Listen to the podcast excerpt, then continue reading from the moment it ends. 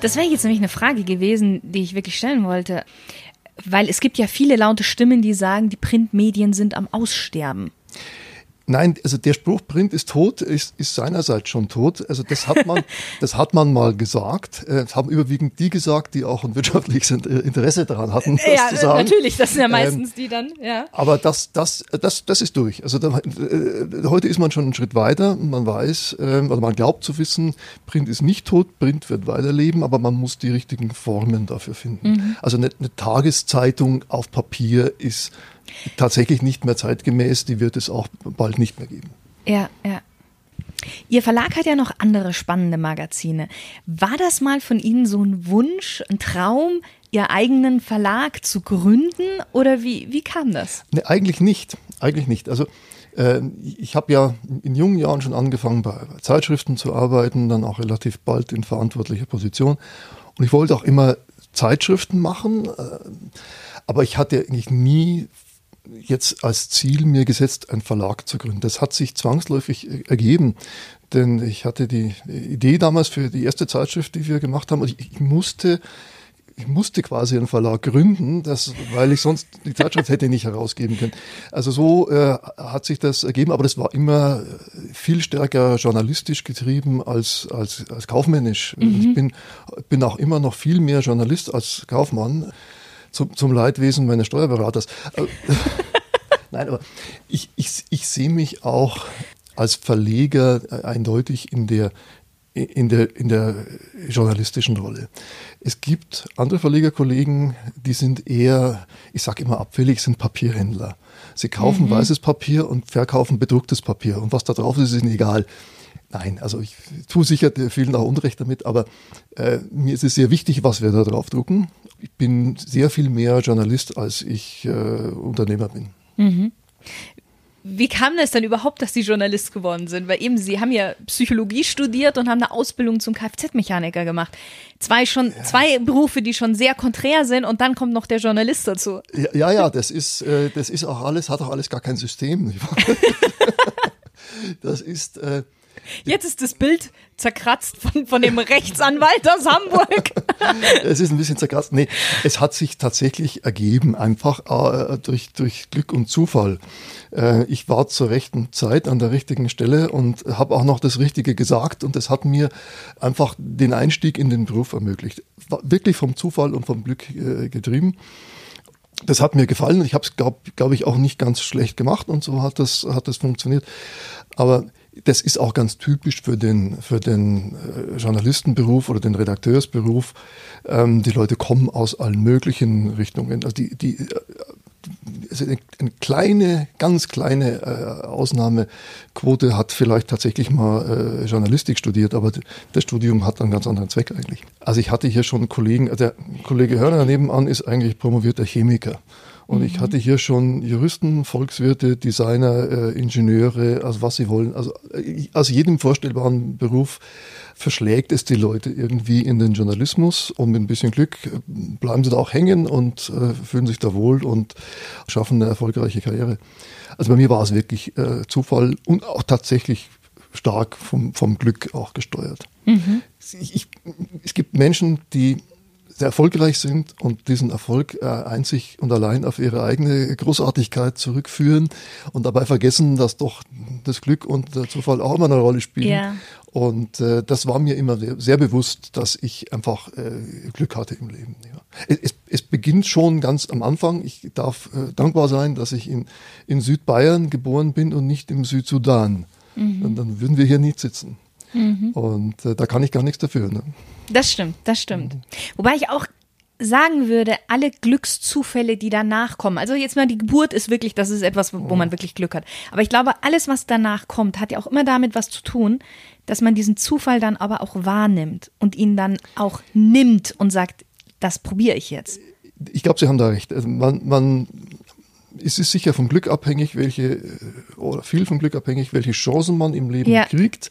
Aber man muss sie dann auch ergreifen und man muss dann auch das Beste draus machen. Da, ja. Natürlich äh, gibt es da Unterschiede, aber man darf, glaube ich, nie vergessen, wenn es einem gut geht, äh, dass es nicht, nicht allein äh, aus eigener Kraft so ist. Ne? Mhm. Ja.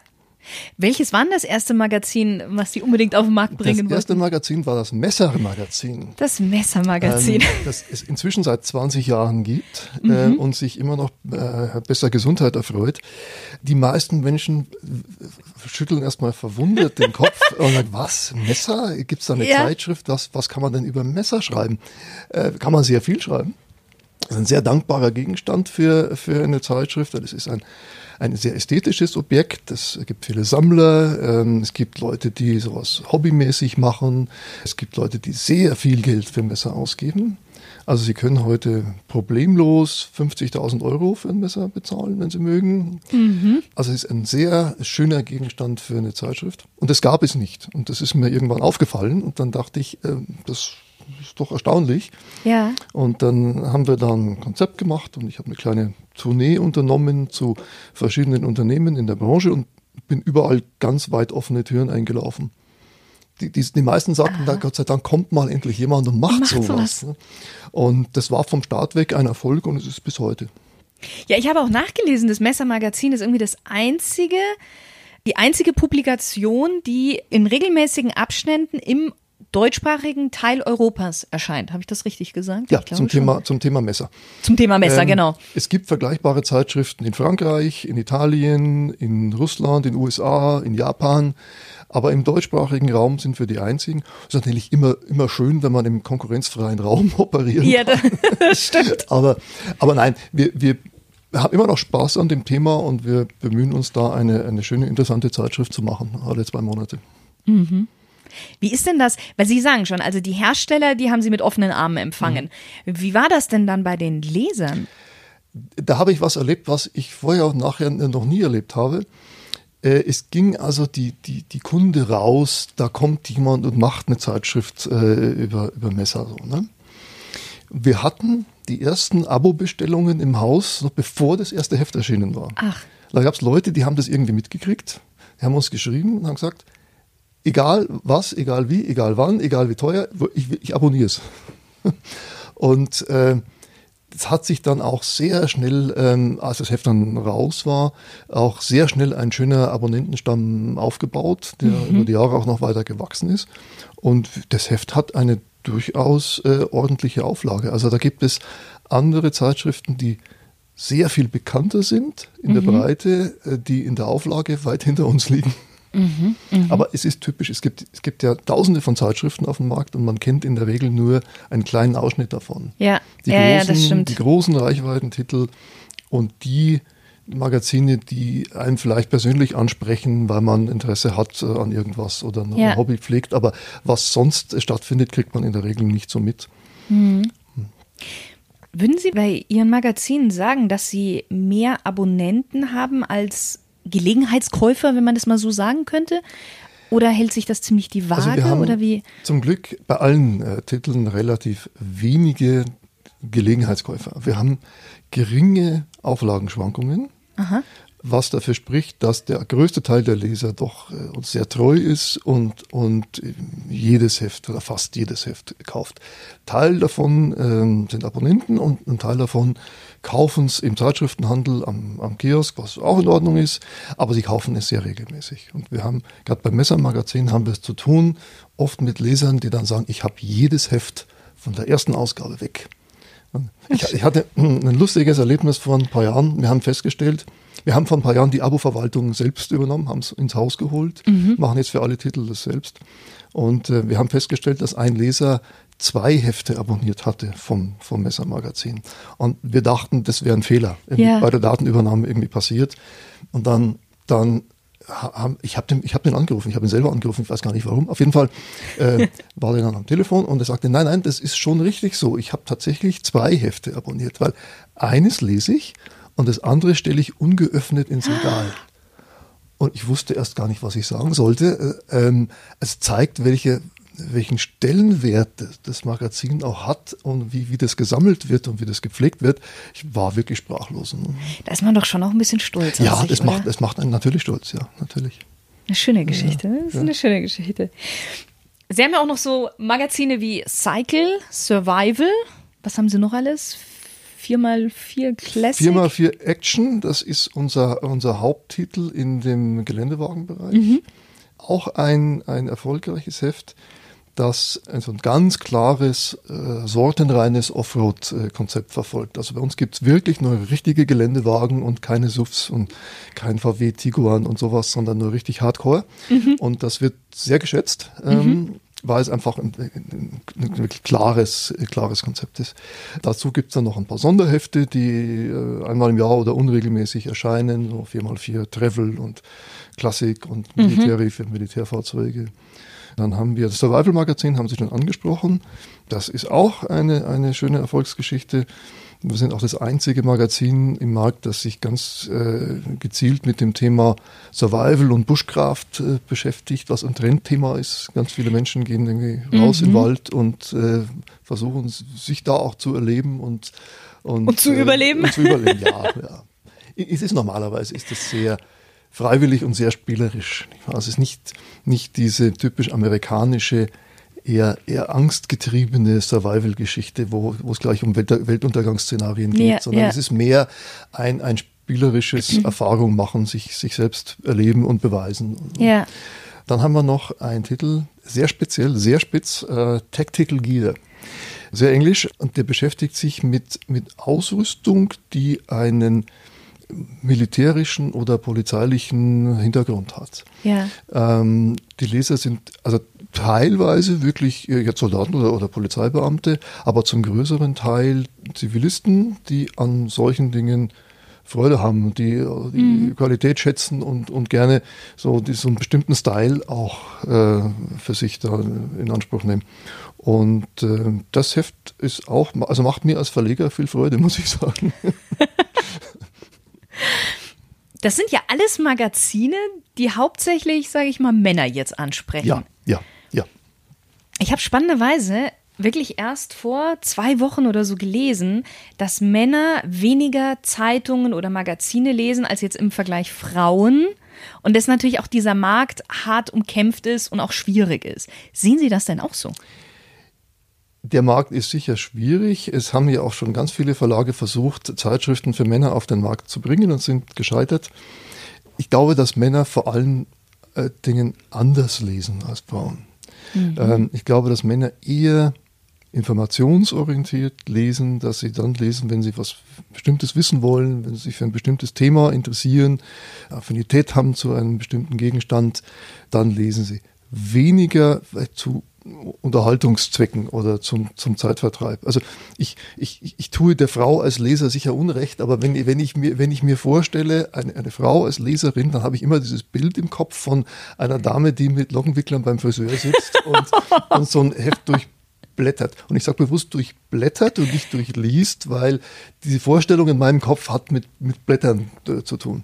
Ich, ich weiß, dass ich da sicher äh, viel Unrecht tue, aber ich denke, das, das, das Verhalten, das Leseverhalten und das Konsumverhalten ist da schon anders. Und ich tue mich sehr schwer, muss ich gestehen, äh, die Frau als Leserin zu verstehen. Das wäre jetzt nämlich auch noch eine Frage gewesen. Warum haben Sie denn nur Männermagazine in Ihrem Verlag? Wahrscheinlich das eins ist, davon das ist, ist. Das ist ein Grund. Der andere Grund ist, dass, dass ich generell nur als Verleger Themen anpacke, wo ich selber glaube, so ein bisschen Ahnung zu haben, mhm. um auch als Verleger eine gewisse Sicherheit äh, auch zu haben und ein Gespür dafür zu haben, was der Leser will, wie, wie der tickt und äh, wie man sowas machen muss. Mhm. Ähm, es gäbe also, äh, es gibt ja unglaublich viele Themen, die man theoretisch äh, zum Gegenstand einer Zeitschrift machen kann, aber bei vielen habe ich schlichtweg keine Ahnung. Ja. Und ich, ich wäre sehr unsicher, wenn ich sowas anpacken würde. Die, ich würde die Gefahr sehen, dass es komplett schief geht, weil ich, äh, weil ich die Zielgruppe nicht verstehe. Mhm. Wir haben es ja bei unseren Zeitschriften in der Regel mit Communities zu tun. Und mhm. ich glaube, wenn man für eine Community ein Medium, egal ob eine Zeitschrift oder was anderes, macht, dann muss man Teil dieser Community sein, um das zu verstehen und um das auch zum Erfolg zu führen. Man kann da nicht von außen drauf gucken und da ein Produkt obendrauf setzen, mhm. wie das manche Großverlage auch schon versucht haben. Ähm, das hat dann meistens nicht funktioniert, weil es von der Community nicht äh, angenommen worden ist. Mhm. Das heißt für Sie, Sie machen auch wirklich nur Magazine und Zeitschriften, wo Sie sagen, diese Themen interessiert Sie wirklich selber und Sie haben selbst so eine gewisse Leidenschaft dafür, ich oder? Hab, ich hatte neulich ein Gespräch mit einem, mit einem Verlagsmanager, den ich seit vielen Jahren kenne und äh, wir haben uns auch über unser Programm unterhalten und der sagt, äh, sag mal, du hast doch eigentlich nur aus deinen Themen, aus deinen Hobbys Zeitschriften gemacht. Ne? Und da ist natürlich schon was dran. Also äh, es ist nicht ist ja so, auch recht clever es, eigentlich. Naja, es ist, es ist nicht so, dass, äh, dass ich jetzt unsere Zeitschriften als, als Hobby betrachten würde. Es ist dann doch äh, zu sehr ein zu ernsthaftes äh, Business. Ja. Aber es ist schon so, dass ich und das ergibt sich vielleicht, auch von allein, dass man aus den Themenfeldern, wo man selber äh, Affinität hat, dann auch so Ideen generiert, um, um sowas zu machen. Mhm. Aber es ist schon so, dass, äh, dass alles, was wir äh, inhaltlich, thematisch machen, dass ich dann eine Beziehung dazu habe auch und äh, mhm. teilweise auch mehr oder weniger eine gewisse Sachkenntnis. Ja. Jetzt muss ich Sie diese Frage stellen, da Sie nun mal Männermagazine auf den hm. Markt bringen. Was ist denn für Sie Männlichkeit, vor allen Dingen Männlichkeit in unserer heutigen Zeit? Das ist ein schwieriges Thema geworden. Ich war, man traut Aha. sich ja schon kaum mehr zu sagen, man ist Mann, weil man dann sofort als potenzieller Vergewaltiger dient, also, äh, ja, ja. Äh, angesehen wird. Ähm,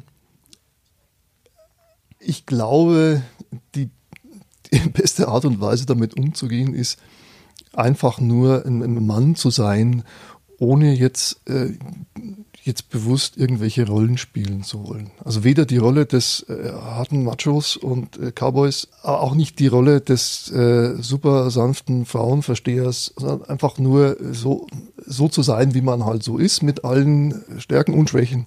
Mhm. Ich glaube, das ist die beste Art und Weise, sich da in diesen, durch diese schwierigen Zeiten zu manövrieren. Tweet gibt es ja mittlerweile seit sechs Jahren auf dem Markt. Hm, so in den letzten Jahren war die Devise mehr so schneller und günstiger. Aber ich sag mal, jeder Trend hat ja auch einen gewissen Gegentrend. Haben Sie eine Veränderung auch in diesem Qualitätsbewusstsein von Männern? Also wir, wir versuchen ja genau dieser Gegentrend zu sein. Eben. Ähm, bei uns, also was wir ganz stark merken, ist, dass das Thema Qualität sehr, sehr wichtig ist für unsere Leser das ist, das zieht sich durch, durch alle Bereiche wie ein, wie ein roter Faden. Das hat, wir sind ja nicht diejenigen, nicht die Markenjunkies, die sich von, von Namen äh, blenden lassen, versuchen das nicht zu tun. Ja. Wir versuchen ja nicht zu sehen. Heute ist es ja so, dass oft wichtiger ist, was draufsteht und weniger, was drin ist. Und wir versuchen halt wirklich reinzugucken, zu schauen, was, was ist da mhm. drin. Und das wird auch geschätzt, glaube ich, von den, von den Lesern. Wir sind ja ganz sicher kein, kein Modemagazin im, im klassischen Sinn, sondern manchmal eher so, sogar das Gegenteil davon. Ja. Ähm, weil wir doch sehr auf, auf äh, Zeitlosigkeit doch auch achten, äh, auf Dinge wie Qualität, Tradition, Handwerk, Nachhaltigkeit, ich komme wieder auf den Punkt, das äh, mhm. spielt da ja zusammen. Also ich, ich, denke, manchmal ist es auch ein, ein, ein, eine sehr nachhaltige äh, Haltung zu sagen, ich kaufe weniger, dafür lege ich aber mehr Wert auf Qualität und gebe dann vielleicht ein bisschen mhm. mehr Geld aus. Und ich glaube, das funktioniert. Da, da auf dem Schreibtisch habe ich so ein kleines Ensemble stehen, so einen Stiftehalter und so einen Büroklammernhalter und so einen ja. Klammeraffen. Ähm, die sind von der Firma El Casco, ein spanisches Unternehmen. Mhm. Die habe ich vor etwa 30 Jahren gekauft. Seitdem äh, stehen die bei mir auf verschiedenen Schreibtischen. Und ich habe die damals in dem Bewusstsein gekauft, dass ich sowas nur einmal im Leben kaufe und dann nie wieder. Und so wird es auch sein. Den werde ich irgendwann mitnehmen in die Rente und dann mal an die nächste Generation vererben. Aber so sieht er ja auch noch aus. Also der, die sehen ja nagelneu aus. Die sehen aus, die sind auch gut. Ne? Also sind qualitativ wirklich gut. Ich versuche sie auch pfleglich zu behandeln. Aber äh, eben, das äh, kommt ja dann dazu. Ich denke, ich denke, das ist ein, ein schon äh, ein, ein nachhaltiges äh, Vorgehen. Das liegt durchaus, liegt durchaus im Trend. Mhm. Hm. Jetzt ja. habe ich mich selbst aus dem, aus dem Konzept gebracht. Nö, nö, nö, wunderbar. Nein, weil jetzt komme ich gleich mit meiner nächsten Frage. Eine Parallele, die wir ja jetzt, ich mit meinem Podcast, Sie mit Ihrem Tweet-Magazin haben, ist ja der Genuss. Ja. Das behandeln Sie ja auch in, dem, in Ihrem Magazin. Wie definieren Sie denn Genuss persönlich? Also Genuss hat für mich vor allem zu tun mit mit bewusstem Erleben. Ich ertappe mich selbst manchmal dabei, dass ich esse, aber mit den Gedanken gleichzeitig ganz woanders bin. Und wenn ich das feststelle, dann, dann ärgere ich mich über mich selbst, mhm. weil, ich, weil ich merke, ich kriege gar nicht mit, was ich da esse und wie das schmeckt, weil irgendwo mein Bewusstsein ganz woanders gerade sich rumtreibt. Und dann versuche ich, meine Gedanken zurückzuholen und auf das zu lenken, was ich gerade tue und wirklich im Hier und Jetzt zu sein. Ja. Ähm, ich glaube, Genuss setzt das voraus, dass man wirklich bewusst das erlebt, was man gerade, was man gerade tut oder was man genießt. Ja. Ich habe schon darüber gesprochen, dass es auch ein, ein, ein, Luxus ist, natürlich, sich über Genuss Gedanken machen zu können. Es, auch mhm. das setzt erst ein, wenn äh, die Grundbedürfnisse äh, befriedigt sind. Und manchmal ist es auch abhängig von, von persönlichen Fähigkeiten und, und Eigenschaften. Also es gibt Menschen, die tun sich sehr schwer, Genuss zu empfinden. Die haben keinen Spaß am Essen zum Beispiel. Finde ich sehr schade. Kann man gar nicht so richtig nachvollziehen. Kann ich jetzt persönlich, oder? ja, aber ich weiß, dass es das gibt. Ich habe also jemanden im Bekanntenkreis, da, da ist das so und finde ich echt traurig, äh, weil einem doch da viel im Leben entgeht, äh, schlichtweg. Hm. Und ich glaube, Genuss hat auch oft nicht mit, nicht mit der Menge zu tun und auch äh, oft auch gar nicht mit dem Preis zu tun, sondern wieder mit Qualität. Da sind wir mhm. wieder bei, dem, bei, der, bei der Frage der Qualität und bei der Art und Weise, wie man das wahrnimmt. Mhm.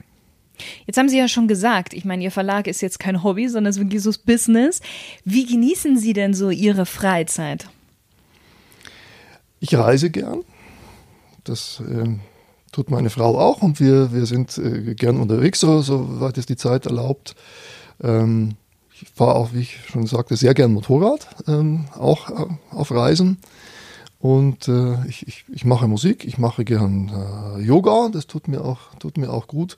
Und damit habe ich eigentlich schon mehr Hobbys als meine Zeit erlaubt. Aber ich, ich esse gern, natürlich, wobei ich, ich, ich esse sehr wenig Fleisch. Bin so eine Art 90% Vegetarier, trinke ganz wenig Alkohol, noch weniger Kaffee. Ich rauche so eigentlich nicht, aber so einmal im Jahr oder vielleicht zweimal eine Zigarre. Also ich habe äh, bin dem Genuss nicht abgeneigt, aber ich habe das Ganze auf ein, auf ein sehr niedriges Niveau mhm. gefahren. Mhm. Was oder haben Sie so einen persönlichen Genusstipp? Ich denke, oft liegt der Genuss in den einfachen Dingen. Also mein Tipp wäre ein, ein schönes Stück Käse mhm. und ein paar Oliven, vielleicht eine Salami dazu, frisches Weißbrot, ein Glas, Glas Rotwein und dann mit, mit guten Freunden einen Abend genießen. Das ist ein schöner Tipp. Wir kommen schon zur zweiten Smalltalk-Runde. Wir sind fast schon durch, ja. Sie dürfen wieder gerne auch mit zwei Sätzen antworten. Welche drei Dinge muss Mann, Mann mit zwei N, unbedingt im Leben einmal gemacht haben? Ach, ich finde ich find es schwierig mit diesen Un Unbedingtheiten so, ne? Also, also ich, mir fällt da nichts ein in dem Sinne von äh, Haus bauen, Baumpflanzen und Achtzylinder fahren. Äh, das finde ich alles ein bisschen, ein bisschen blöd. Ähm, ich denke, was man gemacht haben sollte, ist mal Verantwortung äh, zu übernehmen für sein Leben. Mhm. Und sich nicht so rumtreiben zu lassen, sondern sich mal überlegen, was will ich eigentlich tun und wie, wie kann ich das erreichen. Mhm. Und dann sollte man, wenn man, ich mag den Begriff sollen irgendwie gar nicht so gern, ne? aber, aber man, man sollte vielleicht auch im Leben eine gewisse Zufriedenheit versuchen zu erreichen. Ich erlebe, dass es vielen Menschen eigentlich gut geht, mhm. sie aber gar nicht merken, wie gut es ihnen geht. Und äh, da glaube ich, würde uns auch so ein bisschen, ein bisschen Glück und Zufriedenheit ganz gut tun. Ja. Mit wem würden Sie denn gerne mal ein Gläschen Wein oder auch eine Flasche Bier trinken, wenn Sie die absolut freie Wahl hätten? Also Fidel Castro ist leider schon gestorben, mit dem hätte ich mich sehr gern mal unterhalten. Ähm, es bleibt noch der Dalai Lama. Mhm. Äh, das würde ich spannend finden, aber ich weiß nicht, ob der Bier oder Wein trinkt. Wahrscheinlich gar nichts von beiden. Ja, aber Wasser bestimmt. War Wasser bestimmt. Wenn Sie eine Sache auf der Welt verändern könnten, was wäre das? Ja, ich würde natürlich gern die Dummheit abschaffen, aber das wird schwierig. Nein, ich denke, wenn ich hole jetzt ein bisschen, ein klein bisschen mhm. aus, wenn Sie erlauben. Das wären jetzt mehr als zwei Sätze. Weil, was Sie mich vorher noch gefragt haben, was mich, was mich beeindruckt hat. Was mich zum Beispiel beeindruckt hat, dieser, dieser Aristokrat, von dem ich vorhin auch kurz erzählt mhm. habe, der hat mir gesagt, ich habe von meinem Vater einiges vererbt bekommen und ich werde das irgendwann weitergeben an die nächste Generation. Und das, was ich weitergebe, soll nicht schlechter sein als das, was ich bekommen habe. Mhm. Es ist sehr einfach, aber gleichzeitig steckt da eine, eine tiefe Weisheit drin. Ich glaube, wenn, wenn alle versuchen würden, das, was sie in, ihrem Leben so, ähm, den Lebensraum, den sie so beanspruchen, ja. in einem besseren Zustand weiterzugeben, als den, in dem sie ihn empfangen haben, dann wird es, glaube ich, der ganzen Welt besser gehen. Mhm. Ja, ja, ja, das stimmt. Was ist denn Ihr größter Traum, den Sie sich noch erfüllen möchten? Also ich bin in der, in der glücklichen Lage, dass ich mir schon äh, viele Träume erfüllen konnte. Bin ich auch sehr dankbar dafür. Also mit den materiellen Dingen bin ich, glaube ich, durch. Ähm, da brauche ich nichts mehr. Da bin ich eher schon in der, in der Phase, dass ich sage, ich hätte lieber weniger als das, was ich, was ich da rumstehen habe zu Hause. ähm, aber ich würde, glaube ich, gern nochmal eine, eine große Reise unternehmen, zum Beispiel nach Bhutan und dort vielleicht mit den, mit den Mönchen in diesem berühmten Adlernest-Kloster mal eine Runde beten. Mm. Das ist aber auch ein Wunsch, den man sich doch eigentlich erfüllen kann. So ein Traum, oder? Ja, hinfahren kann man, kann man. Ob es mit dem Beten klappt, weiß ich nicht. Also da müsste ich mal anfragen. Aber theoretisch geht das. Aber man ja, manche Träume muss man sich ja auch ein bisschen aufheben. Das also, stimmt. Weil wenn man dann gar keine mehr hat, wäre es auch traurig. Dann, dann, dann wird schwierig, ja. Welche drei Ratschläge würden Sie denn Ihrem 20 Jahre jüngeren Ich geben, so aus heutiger Sicht heraus? Ja, da kommt man zu den, zu den Fehlern, die man früher gemacht hat. genau. Ähm, ich, ich würde, glaube ich, zu mir selber sagen, ähm, äh, hör auf zu glauben, dass sich Menschen verändern können und dass man alles machen kann, wenn man es nur will. Das ist nicht so. Ich würde auch mir sagen, wenn du erkannt hast, dass irgendwas geändert werden muss, dann ändere es gleich und warte nicht so lange. Und ich würde sagen, hör auf deine Frau, die, die hat sowieso immer recht. Sehr weiser Rat. Kann ich nur bestätigen. so, wir sind jetzt tatsächlich am Ende vorab würde ich noch ganz kurz einmal fragen wollen, jetzt vor allen Dingen für die Hörer, die ähm, vielleicht wirklich das Tweet-Magazin noch nicht kennen oder es vielleicht schon kennen, aber eins der anderen Magazine noch nicht. Wie kann man denn mit ihnen Kontakt aufnehmen? Wo kann man ihre Magazine bekommen? Wie ist ihre Homepage? Also unsere Magazine sind äh, theoretisch überall im, im, Zeitschriftenhandel, praktisch natürlich nicht bei jedem einzelnen Kiosk, das ist gar nicht möglich. Wir haben eine, eine Website, wo man, wo man alles findet, unsere Magazine, unsere, unsere Bücher, die heißt ganz einfach äh, wieland-verlag.com. Mhm. Da ist alles äh, zu finden. Ansonsten kann man uns auch sehr gern anrufen, E-Mails schreiben oder sogar noch richtige Briefe und Postkarten auf Papier. Das ja? freut uns besonders. Wir kriegen hin und wieder sowas, handgeschriebene Briefe. Das finde ich sehr schön. Das passt dann aber auch wieder zu dem äh, Rechtsanwalt aus, aus Hamburg, dem ja. die Qualität einfach wichtig ist. Ja, es ist so ein, ich sag mal, äh, ein, bewusstes Oldschool-Statement äh, und äh, zwangsläufig etwas, was schon entschleunigt, weil es dauert natürlich ein bisschen, so einen Brief zu schreiben. Da muss man sich ein bisschen Zeit nehmen und einen Stift zur Hand nehmen. Und das, das schätze ich sehr, dass die Leute sich die, die Zeit nehmen, das zu tun. Ja. Das ist nicht heute, in, in der heutigen Zeit ist. Äh, ist das nicht selbstverständlich, weil der, der Faktor Zeit immer knapper wird und wir immer mehr äh, alles beschleunigen und immer mehr komprimieren und äh, da mal bewusst einen Kontrapunkt zu setzen, tut gut und äh, mhm. weiß ich sehr zu schätzen. Ja, Zeit hat man ja nicht, Zeit nimmt man sich. Das ist ein wahres Wort, ja. ja. Ich danke Ihnen vielmals für dieses wirklich schöne Interview und vor allen Dingen auch, ja, ich möchte sagen, qualitative, hochwertige Interview in allen möglichen Sinnen, weil wir jetzt viel über Qualität gesprochen haben, aber auch in dem, was Sie gesagt haben, finde ich, lag sehr viel ja, drin, wo man, worüber man jetzt auch noch nachdenken kann, muss ich sagen. Hat Ja, sehr gut vielen gefallen. Dank für das Kompliment. Gerne. Und auch an dich, lieber Stilgenusshörer. Schön, dass du wieder mit dabei warst und bis zum nächsten Mal. Du hast einfach keine Lust mehr auf langweilige Outfits, du fühlst dich in deiner Kleidung wieder Durchschnitt, weißt aber, dass du mehr bist und du willst dich von allen anderen endlich abheben. Dann bewirb dich jetzt einfach für ein kostenloses Beratungsgespräch bei mir. Schreib mir eine E-Mail unter service at Ich freue mich darauf, dich kennenzulernen und dir weiterzuhelfen. Deine Shirin.